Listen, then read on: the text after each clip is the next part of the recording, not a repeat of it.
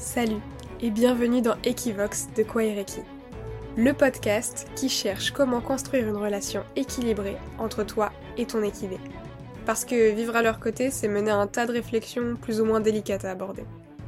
Moi, c'est Émilie, la fondatrice de Kwaireki, et je me suis donné comme mission de vous guider pour que ces questions ne soient plus source de frustration, et qu'au contraire, elles viennent nourrir ta passion.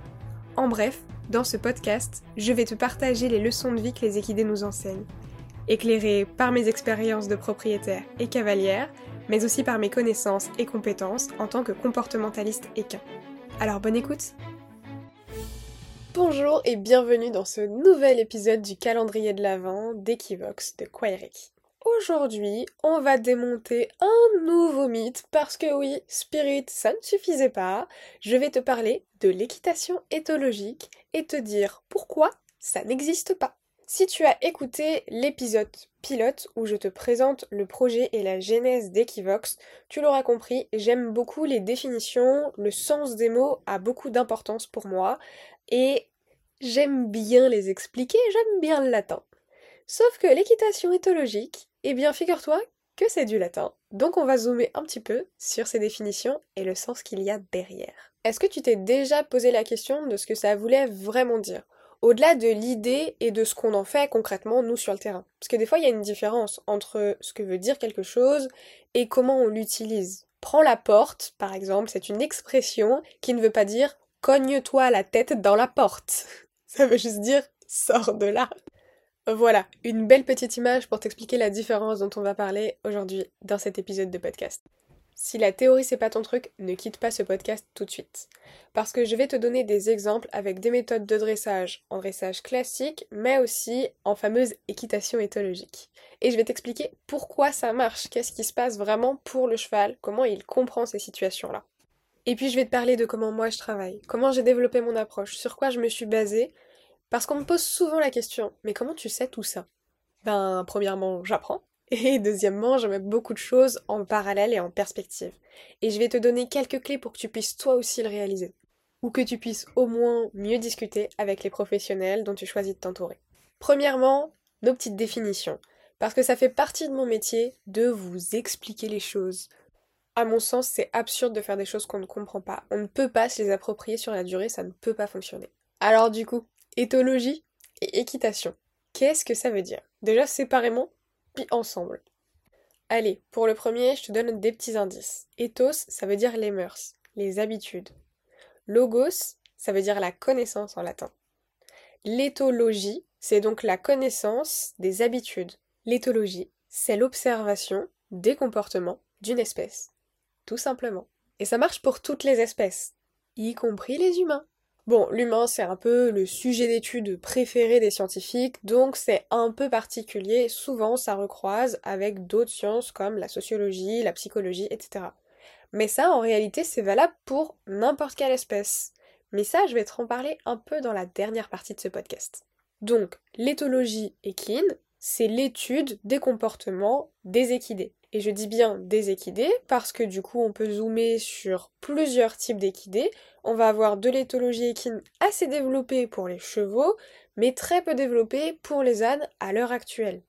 Bah ouais, ce sont des espèces différentes, donc elles ont des comportements différents, et ça s'étudie, ben différemment aussi. Alors attention, je t'ai parlé de l'éthologie en tant que science. La méthode scientifique est très très importante. Si elle n'est pas présente, on ne peut pas parler de science. En fait, c'est tellement important que je vais prendre quelques minutes pour t'expliquer rapidement ce qu'est une démarche scientifique. C'est basé sur quatre piliers très simples à comprendre et je vais même te donner un petit exemple sympa que tu peux mettre en place toi-même avec ton cheval.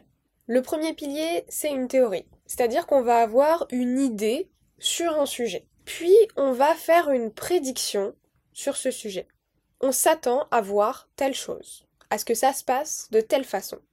On va ensuite mettre en place une expérience pour valider ou invalider notre théorie et la prédiction qu'on a faite. Et on va observer les résultats de cette expérience, qu'on va comparer avec notre théorie, et on va recréer une boucle jusqu'à arriver sur une discussion pertinente et cohérente, ou une invalidation totale de notre théorie par l'expérience. Ça te semble abstrait? Ah attends, j'ai une idée pour toi. Ma théorie, c'est que Pompon aime beaucoup les carottes. Et je prédis que si je lui laisse le choix de manger des carottes ou autre chose, il va manger d'abord les carottes. Je vais donc expérimenter en mettant un petit tas de carottes devant lui, puis un petit tas de bouchons de foin et un petit tas de pommes par exemple. Je vais observer le comportement de Pompon. Est-ce que Pompon se dirige tout de suite vers les carottes? Est-ce qu'il va tout sentir avant de choisir retourner vers les carottes? Est-ce qu'il va manger les pommes puis les carottes? Ou les bouchons de foin d'ailleurs? Et je vais noter sans intervenir, sans interagir. En fonction de mon observation, je vais pouvoir ajuster ma théorie, ajuster ma prédiction et recommencer l'expérience. Peut-être que la distance entre mes différents éléments n'était pas suffisante.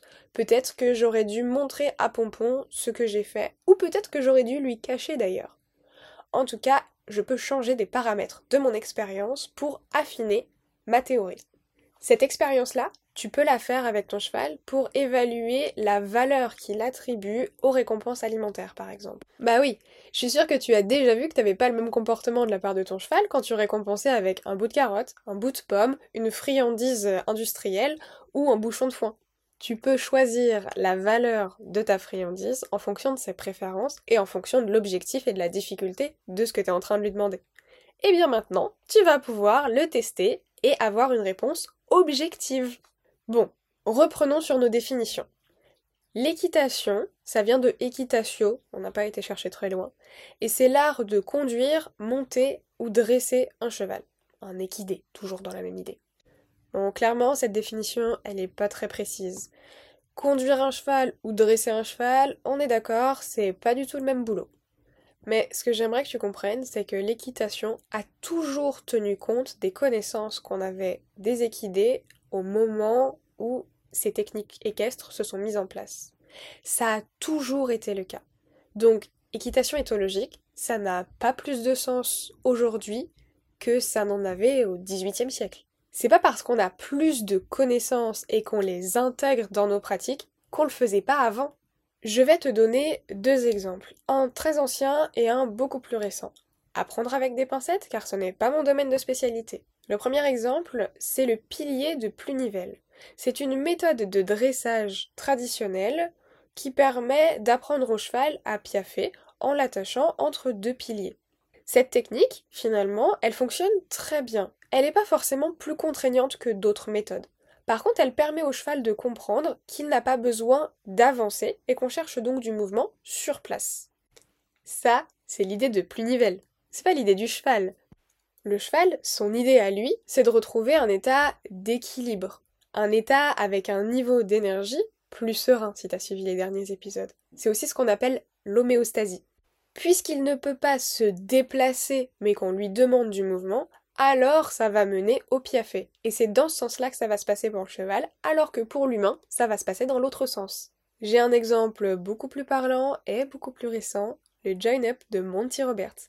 Attention, je ne cautionne pas cette méthode à titre personnel autant qu'à titre professionnel, mais elle est quand même très intéressante à comprendre dans son fonctionnement. L'idée du join-up, c'est de faire fuir le cheval sur un cercle, dans un rond de longe fermé de préférence, pour qu'il comprenne que la fuite ne fonctionne pas et que le seul moyen de trouver du confort, c'est auprès de l'humain. Cette méthode, bien que peu éthique, elle est réellement basée sur des principes éthologique, c'est-à-dire sur les comportements qui sont inscrits à l'éthogramme du cheval. Les mouvements de fuite sont parfaitement normaux pour le cheval. Ce qui n'est pas normal pour le cheval, c'est de se déplacer et revenir toujours au même point. Un peu comme dans l'idée de Plunivelle finalement. Dans les deux cas, une fois que la technique équestre est aboutie, on n'a plus besoin ni du rond de longe, ni des piliers. Parce qu'une fois que le cheval a compris quel comportement adopter dans une situation, il va l'intégrer dans son répertoire comportemental et il pourra donc le généraliser à d'autres situations, d'autres contextes, d'autres environnements. L'équitation, ce n'est donc que la partie technique. Je dis que, mais qu'on soit à pied ou monté, c'est une partie très importante de la relation avec nos équidés. Le truc, c'est que se baser sur des comportements qui appartiennent à l'éthogramme du cheval, qui sont donc normaux, c'est pas suffisant pour faire une pratique éthique. C'est pour ça que mon approche, elle est basée sur plusieurs disciplines associées. Bien sûr que je vais me baser sur mes compétences équestres, mais je vais aussi me baser sur mes connaissances en biologie, en anatomie, en physiologie, en génétique, en psychologie, autant pour le cavalier que pour le cheval. Parce que c'est un duo et que l'un interagit avec l'autre. L'un influence l'autre. Mon approche, elle est principalement émotionnelle. Parce qu'en fait, la gestion des émotions, c'est ce qui te permet d'accéder à l'ensemble de tout ça de manière indirecte. Donc de manière plus complète. Mais c'est déjà la fin de cet épisode. On se retrouvera demain pour un nouvel épisode du calendrier de l'Avent et promis, je te développerai la suite de cette histoire dans un prochain épisode. Merci d'avoir écouté cet épisode jusqu'au bout. Si tu as apprécié ce moment de partage, pense à laisser un avis et une note sur ta plateforme d'écoute préférée. Ça m'aide énormément à faire connaître le podcast, ton avis compte. Si tu as envie d'aller un peu plus loin et de me soutenir, tu peux également me rejoindre sur l'Instagram de Kwaireki. Tes retours et tes messages sont toujours un plaisir à lire, alors n'hésite pas à m'envoyer commentaires, suggestions, remarques et idées de sujets que tu aimerais que j'aborde dans les prochains épisodes. Un grand merci à toi, on se retrouve demain pour un nouvel épisode de notre calendrier de l'Avent. D'ici là, prends soin de toi et continue d'explorer ta relation avec ton cheval grâce à Equivox, le podcast de Kwaireki.